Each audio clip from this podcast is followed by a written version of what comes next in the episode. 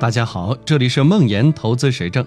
梦岩是且慢创始人，在互联网金融行业十余年，深入理解并实操美股、港股、A 股等多种投资方向，每周都会记录自己的实盘业绩和心得体会。感兴趣的话，可以关注梦岩的微信公众号。有朋友问我，长营跟车是否可以在场内跟的问题，说说我的看法。随着场内佣金的不断降低，整体佣金比场外低已经是事实了。不过，如果仔细计算一下，你会发现相差的并不多。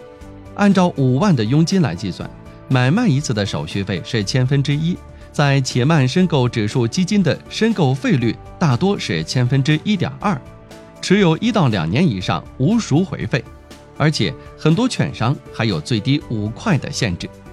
更重要的是。场内操作对很多人来说就像海妖的歌声。开盘高开了，要不要再等等？不能再等了，也许一会儿涨得更高，买。啊，怎么我一买就往下走了？你会发现，你耗费的是几个小时的所谓盯盘的时间，焦虑的心情加上收盘后疲惫的状态。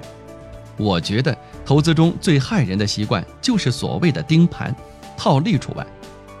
股价的一点波动就会引起内心的巨大焦虑，浪费了本来可以深度进行思考、学习、工作或者生活的时间。长期看，浪费的是人生。今天和大家说说动量投资。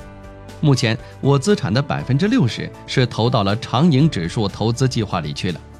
如果说长盈指数投资计划算是利用价值因子的话，那么我另外有百分之十的资产是利用动量因子的动量投资。这百分之十分散在三个投资组合，分别是盈米的二八轮动、张义珍老师的 L 二八轮动以及广发行业轮动。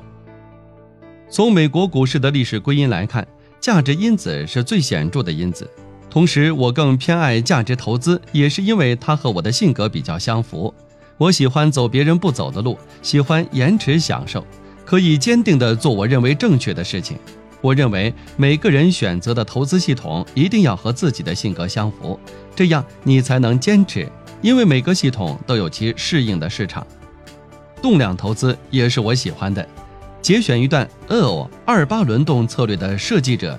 张义诊老师的话分享给大家：如果说被包围是散兵的宿命，那么低胜率就是趋势交易者的宿命。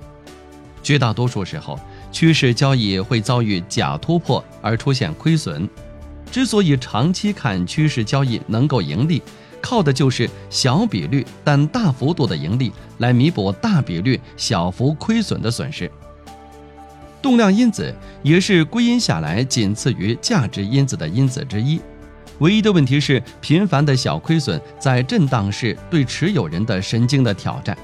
这时候你需要坚信太阳底下没有新鲜的事情。还记得电影《大空头》里面迈克尔·布瑞持有的大量 CDS 吗？